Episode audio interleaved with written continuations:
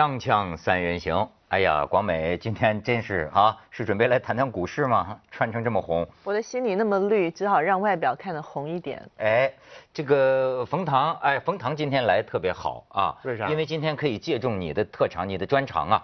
因为今天我们是要谈谈人流的这方面的问题。我没人流过，你不是妇科专家吗？呃，我我说我自己开玩笑，我自己没有人流过。嗯，那天我看马马马未都还拿这个冯唐调侃，说冯唐是妇科的博士，所以他呢是阅人无数，是吧？哎，是不是真的就看过很多女人？其实呢，我觉得大家一直有错觉，认为妇产科男大夫不是一个正正当的这个行业。其实妇产科里男大夫很多，而且呢，也是非常有职业道德的。是吗？对，就是就就就像我导师说说，原来呢是只能看内生殖器官，拉开肚子嘛。对。然后外边不让看，呃，现在可能内外都让看了，但是看的时候你是把它当成一个患者来弄的。但是我觉得至少还有很多中国女士啊，她走到这个妇产科去看，她往往喜欢找个女医生。是。她她是不是有这个？你你觉得你有这心理吗？我不但有这个心理，而且我还有这样的行为。必须就是不能够允许，那你冯唐就失业了，他不写小说。但是如果比如说这个妇产科男男大夫水平更高呢，你也宁愿找一个水平低一点的女大夫。那那你不知道医生哪个人的水平高水平低？嗯，那其实就是说有时候，尤其年纪更小的时候，真的心里过不了那个坎儿，就觉得妈妈也会交代，那你去的时候找个女医生哦。就是啊，你看有这样的民情，你为什么当时还选择学这个妇科呢？是这样的，他颜值高又不一样了，可能有些人还特别想奔着 奔着他那个颜值而去的。对对对，嗯，说正经的呢，因为协和的妇产科非常有名据据说啊，就比如说你看排名，协和永远是排第一妇产科。妇产科啊，然后他如果协和妇产科排十呃十十二分，然后下一个第二名就是六分，哦，差的特别特别多。因为林巧稚开创的这个协和妇科一直非常有名。还有一个，它内外兼修，就是又能做手术，它又有又有吃药，不像一些简单的手术科室。哦，差不多是这当时这两个原因。总也是有你一个爱好在里面嘛。对，这个其实第三个是更主要的原因。冯老师翻白眼了。因为就像他想的，我非常热爱妇女。嗯。然后我想，这可能热爱的多了，可能也是个病，需要治一治。结果就变成治妇女病。然后呢，我就说，是不是多看看，多接触妇女，然后这个毛病就可以好一点。哎，比如说你特别爱吃大肥肉，然后天天让你吃大肥肉，可能会好一点，一种恶性疗法、逆势疗法，但是发现也没成功。不是在在小说里成功了吗？在小说里，你看你对女性研究的那真是从器官到精神都 都都很研究很深啊。但是今天为什么说要借重你啊？你知道出了这个惨案呢，在这个云南，哎有个小地方叫金平，一个十七岁的女孩子去做人流，叫无痛人流嘛。结果呢，在手术台上就死了，太可惜了。这你知道，这哎，我就不知道现在这个医院啊，现在人们就呼吁要实实名制嘛。可是医院就是说，我不负责查患者的身份。比如说，她这个十七岁的女孩，她声称她十八岁，嗯，那么医院说，你说你十八岁，你就是成年了呀，你要做人流。然后就做人流，一开始通知家里人呢，说是什么羊水栓塞，羊水栓塞。但是后来呢，对外新闻发布的时候，我就这你可能懂，医院这个这个医院就说呀，是发生了咳呛，咳呛引起心脏骤停。哎，这人咳嗽一声就能死在手术台上？因为嘛，人体很复杂，这个病情也很复杂，有可能有各种意外，但是。刚才你说的应该还是极小概率事件。对呀，因为人流并不是一个特别复杂的手术，认为十七岁也好，十八岁也好，其实还应该是蛮，就是蛮年轻的。嗯，应该来讲做个手术，不应该出现这类意外。而且你看实际发生了什么？这家属就到医院放鞭炮去了。嗯，你这中国人闹闹一个事儿也挺有意思，百花圈放鞭炮，凑一大伙子人要医院赔两百万，后来就说讨价还价，说两百万咱别别赔九十五万。但是你看医院，我觉得也也是医院说，我得弄清死因，要弄清死因就得解剖，但是家属不同意解剖。嗯，你说你不也是开医院的吗？你你你你觉得碰见这种事儿该怎么着啊？我觉得是就跟其他事儿一样，一个呢是法律，一个呢是世道人心。嗯，那所以说呢，先把这个情况要摸清楚的话，如果违法，那犯了法纪法规的话，那该怎么赔怎么赔。如果事到人心的话，那就看医院觉得怎么合适了，跟家属要商量。但是你你说，哎，这个医院他应该负责查核病人的真实身份吗？这个很难。现在通常来讲都是有身份证嘛，对吧？对。这身份证你要给身份证 里边信息实名制挂号啊、看病啊，这是必须的。但是说他如果身份证是假的，那医院也没什么办法。如果说呃没联网的话，他自己填啥，那医生也得认。这个我觉得你很难让医生去有核实身份的这个责任。哎，你给人做过人流吗？我没给人做过人流。哦，这么一个重要的事儿你都没干。很多妇产科医生不愿意做这个的。对啊，呃，相对来说，这个技术含量比较低的手术，像我这种高大上的，就我是做妇科肿瘤的。哦，做做妇科肿瘤的。卵巢癌。嗯。哎，你说，你知道广美现在有十十一岁的女孩去做人流，你听说过吗？这你说怎么怎么可能呢？太造孽了，真的。我觉得今天讨论什么实名制不实名制，我真的觉得不是重点。我觉得而是这个女孩的家庭教育，我觉得太重要了。就是说，十一岁的女孩，十七岁我都觉得特别惊讶了。就是现在好像有一点家常便饭的那个感觉。嗯。前一段时间就是也是身边有个小很小很小的小女孩，准备要做人流，我们就各种说啊劝啊，当然也跟她讲说你怎么这个。年纪这么小啊，不小心什么什么东西，哎，人妈站出来了，那什么了不起啊？我都做了七次了。我天哪！就是什么教育？就是不是我，我就觉得，当然他妈可能不拿，不会说拿这些东西去教育他，说这个是对的。但是就是说，如果你的母亲都觉得说这是无所谓，就是，哎，但你怎么教？他要已经怀了，你难道让他生下来吗？不不是你让他生下来，而是在你你为什么要让他怀上呢？还有各种的方法不让他怀上。有特别成熟的方式可以不怀上，口服避孕药啊，这个对吧？那个你常用的一些东西啊，我常用的是吗？我都我都已经没有生育能力了，行吗？你早上起来沉江都没了，不会吧？不是，现在这个你知道，我我认为这个对于这个性行为啊，过去咱们习惯的，嗯，就是六零后的女的，好像的男的就嫌他们保守呢，对吧？但是呢，今天我就发现，就是十几岁的小女孩啊，她进入到一种什么呢？空心儿化对这种事儿，一方面啊，他也不太懂这个性爱或者说是这种乐趣，但是另一方面呢。他反而把它弄得特别容易，我就知道啊，这个同班男同学给他可能交换个游戏什么设设设备给他，就一件非常小的事情，或者帮我做个作业吧，他就可以跟同班男同学睡一觉。但也不是因为他爱他哦，对，就是一个他觉得拿性去做一件事儿很轻易。就像他们说的，我都请你吃麦当劳了，你还不让我睡？哎，对对对，对，你说这是为什么呢？封堂的好时候到了是吗？是，我觉得可能是大家心里的这些规矩越来越少了，把这东西看得越来越淡了，越来越平常了。但是接着跟广美的说，你不管你怎么平常。呃，人流这个事儿还是对身体有相当大的损害的。嗯，后之后很多人不孕啊，这些都跟早期的这个人流有关系。没错，我起码就知道一个，就是说这个人流做多了之后啊，会影响以后的生育，就是会引很多就是发炎了呀，它那个输卵管输卵管堵塞堵塞。而且你如果我我再稍微那个，我就是说，如果你相信有真的有灵魂轮回这件事情的话。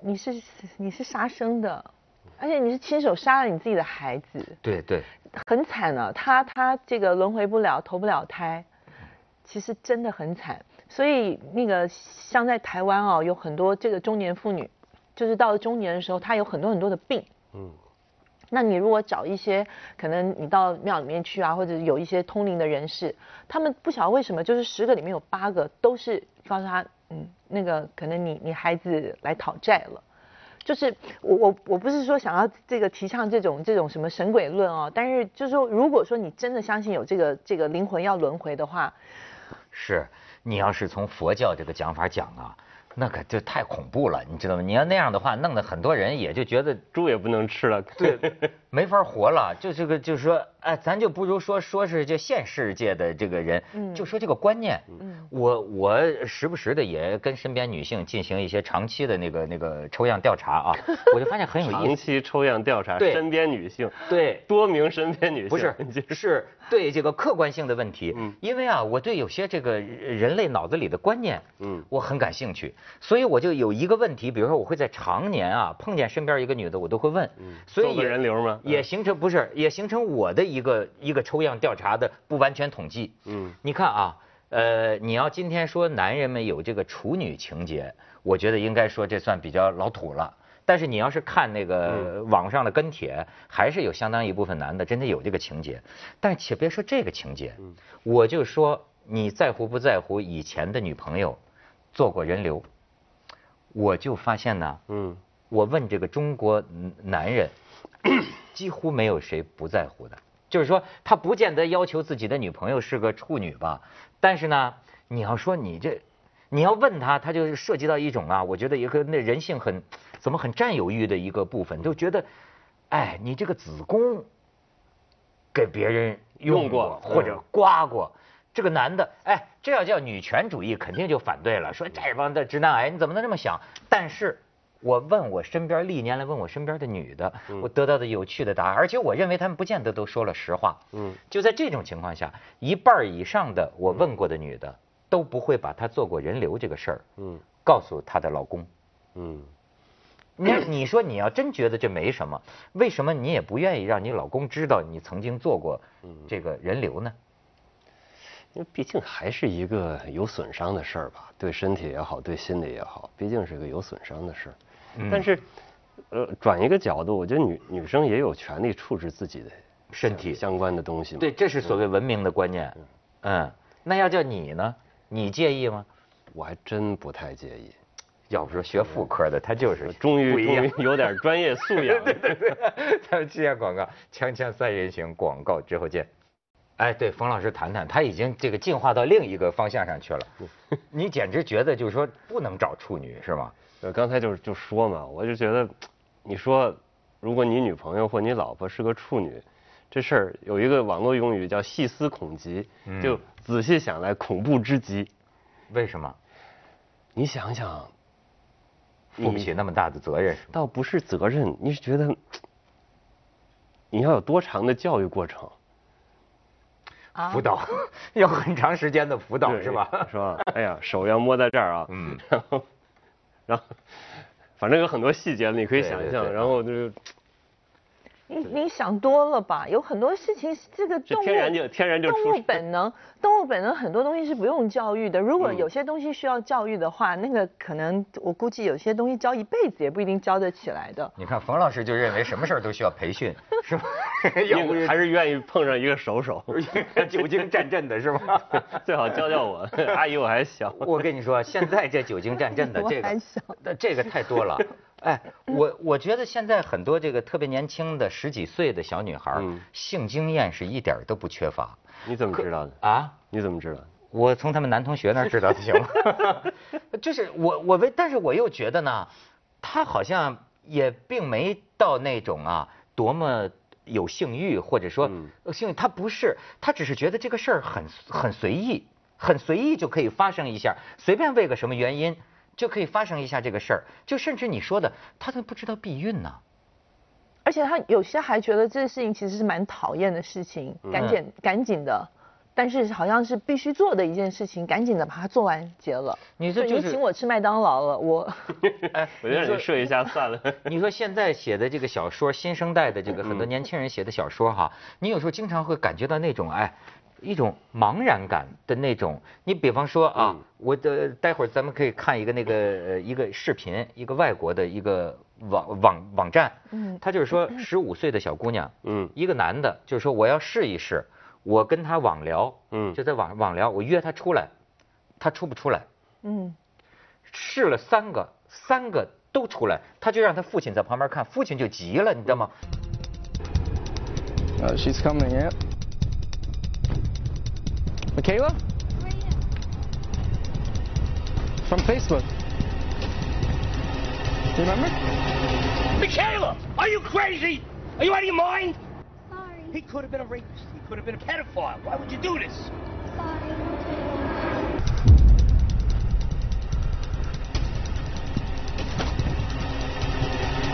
Julian, get over here. Get over here. What's wrong with you? What's wrong with you? I'm sorry. How can you do this? You're 12 years old. This guy's 20 years old. You could have been raped and murdered. We already lost your mother. What would I do if anything happened to you? What would I do if anything happened to you? I love you. Don't you ever do this again.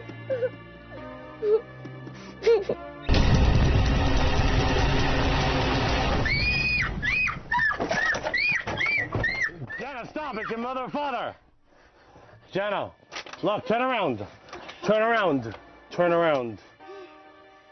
How could you dare go into a stranger's car? What are you thinking? 哎，最近出的这个事儿，这不都是说这女的太有安全感了吗？那个广播学院的那个那个传媒大学的那个学表演的女生，一个男同学说，哎，我你我那个帮忙拍个戏，最后就跟这男的就走了，走了就给这男的强奸未遂杀人了吗？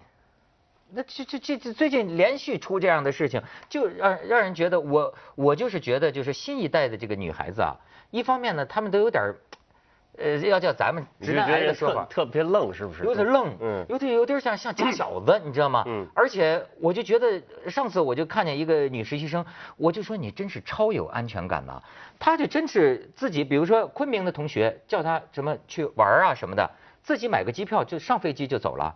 她说我经常这样啊。我说你爸爸妈妈就不担心吗？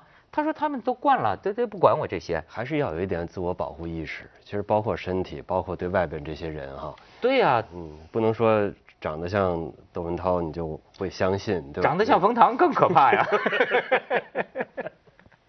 哎，广美，你你作为过来人，你可以这个传授一下这方面的这个知识。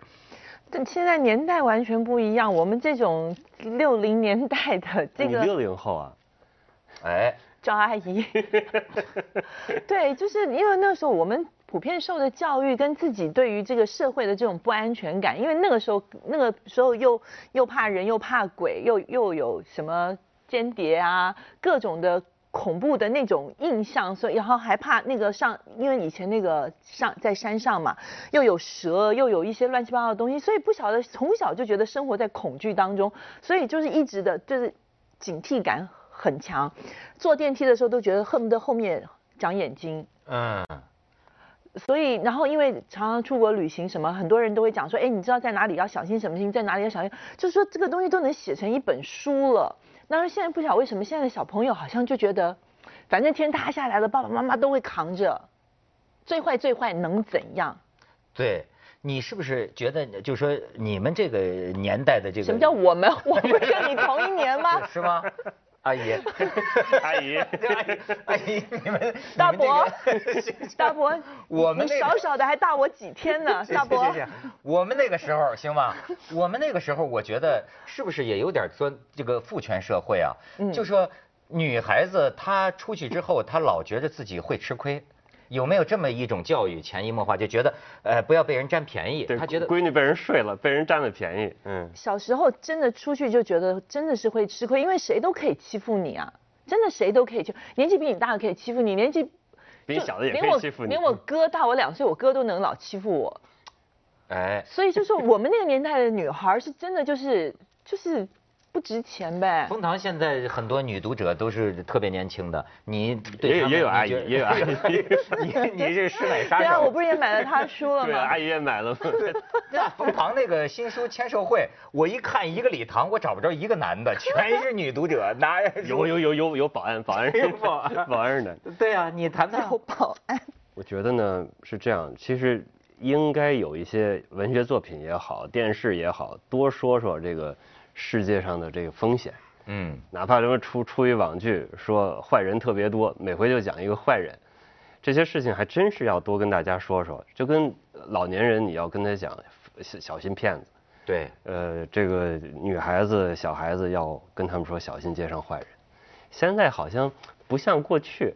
过去你们那个时代哈，我们那个 对，包括我们那个时代，我们那时候他经常会讲好人坏还在呢。你看那时候好人坏人，现在很少讲好人坏人了。你有没有发现？过去讲，哎呀，说这个人是个坏人，这个人是个特务，对吧？一一看电影说，肯定说这个人是好人是坏人。嗯，现在好像不太问这些事了，是非观好像要淡了好多。但实际上还真是这么一个。你看那天，包括像那个三里屯，有人拿刀就把那个一个女的给砍了。是是是，其实可能现在现代生活压力大的话，大家精神状态可能也不是特别好。就包括你说那个广院那个事情啊等等。对。那个杀人犯可能也有点精神问题。哎。所以说，呃，现在的风险应该比咱们那个时代。大太多了，然后现在很多小孩玩那个游戏机。之前台湾不是也发生一个在捷运上面砍了几十个人的那个小孩，嗯，都要被判死刑了。他就说，我如果有机会的话，我还再来一次，我要杀更多人。你说执迷不悟呀？我可能现实和虚拟他分不得特清楚了啊。他可能觉得就是游戏的一个场景，最后一个打怪，不知道了。对，而且呢，就说我觉得现在的女孩啊，她可能也有了一些主动性。嗯，就是呃，我上次听一个呃女大学生跟我讲，哎，就说这个潜规则哈，我说哎，就是介绍一个谁一个女学生到一个单位来工作或者。来实习，说这女孩就能给这个人睡了觉。我说你也太贱了，他又还没到给你找个工作呢，就介绍你来实习，你就能跟他睡觉。他说我跟你说，他说不是你想的那样，就是好像这女的怎么卖身。他说很多时候这些一个性关系也是无所谓的。对这个叔叔他帮了我的忙，那天我可能也喝了点酒，我自己想发生行吗？我自己那就一夜情了。哎，我说我怎么赶不上这好事儿？你不是现在还有有实习生吗？对吧？对，我最最近准备发展一下。锵锵三人行广告之后见。所以到今天这个网络社会啊，你看你笑成这样，它有很多好事儿，嗯，但是这个好事儿呢，也有很多悬事儿。你知道这两天的大新闻，世界性的，那家伙，冯唐非常担心呐，你知道吗？就是有一个网站，你知道吗？全球的偷情网站。几千万的用户资料被黑客破破解了，哗一下子晒出来，已经造成可能两个人自杀，然后这个还有香港的，香港的这个太太们现在就开始查自己老公的邮箱在不在里头，你可以看这个这个分布图，我们可以，哎，这是这个网站所有登录这个偷情网站的人，他的分布，你看啊，最红的窦文涛那小区吗？最红的密度最高。哎，在中国呃东南沿海也有啊，然后你再看下边，日本好高，哎，这好像是韩国很高，冯唐常去的地儿，然后再往下看，哎，你看这个就是呃表示这个百分比啊，这个百分比，你再看下边，这个叫呃阿什利 medicine 啊，你看它叫人生苦短，及时行乐，它就是呃它的广告，你再看下边，这个。全球偷情啊，登陆最高的城市圣保罗，第二是第二是纽约。啊，巴西。是纽约，第三个是呃悉尼。啊，你再看下边多伦多。啊，还还有多伦多，这个是男女比例，你知道吗？不都是骗子，就是说百分之八十六的是男的，嗯，只有百分之四的是女的，嗯。啊，但是就这么多的男的就要上去找这个偷情对象，你再看下边，女的好累，女的女的对女的比较受欢迎。这是他们到处做广告，这个网站就是 life is 就是人生是呃短的，对吧？就是干一把，干啊干一把，哎，这翻译的挺好。来看下边，然后是二十秒钟就有人新加入这个网站干一把，然后你再看下边，他是把很多这个你看这广告，甚至坐在公共汽车上就告人生苦短呐，人生苦短呐。然后那个 anywhere 啊，然后你再看下边这个。啊，下边就是你了。下边不是他找了很多名人，就有这个性绯闻的名人做这个广告，其中还敢于把我们的一个邻国的这个伟大的领袖领导人摆在上边，旁边还写，就是说，即便长得是这个模样，你都可以干一把。你说这玩意儿他找死太大了，这一下所以被黑客破解。你叫他这个偷情网站，我怎么觉得这像个诈骗网站呢？怎么叫诈骗呢？你说。不是百分之八十六的男人在这个网站里面，你找谁呢？急了就找男的了，是吧？帮我牵着骆驼。而且你怎么能不诈骗呢？你看他女生入会是免费的，嗯，对。男士是要收费的，一个人五十美呃四十九美元的入会费才能拿到一百个什么积分点，我不知道他怎么使用那个点哦。你怎么这么熟悉收费的情况呢？他那个太厉害了。哦，你你总会好奇的进去看一下什么东西。但是这百分之十四的女的光美，你看都是就是跟你的情况。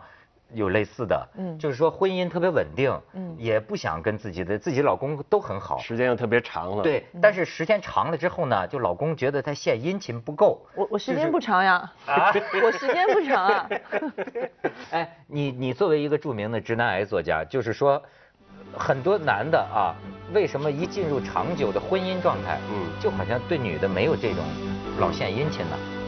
他是啊，激素控制。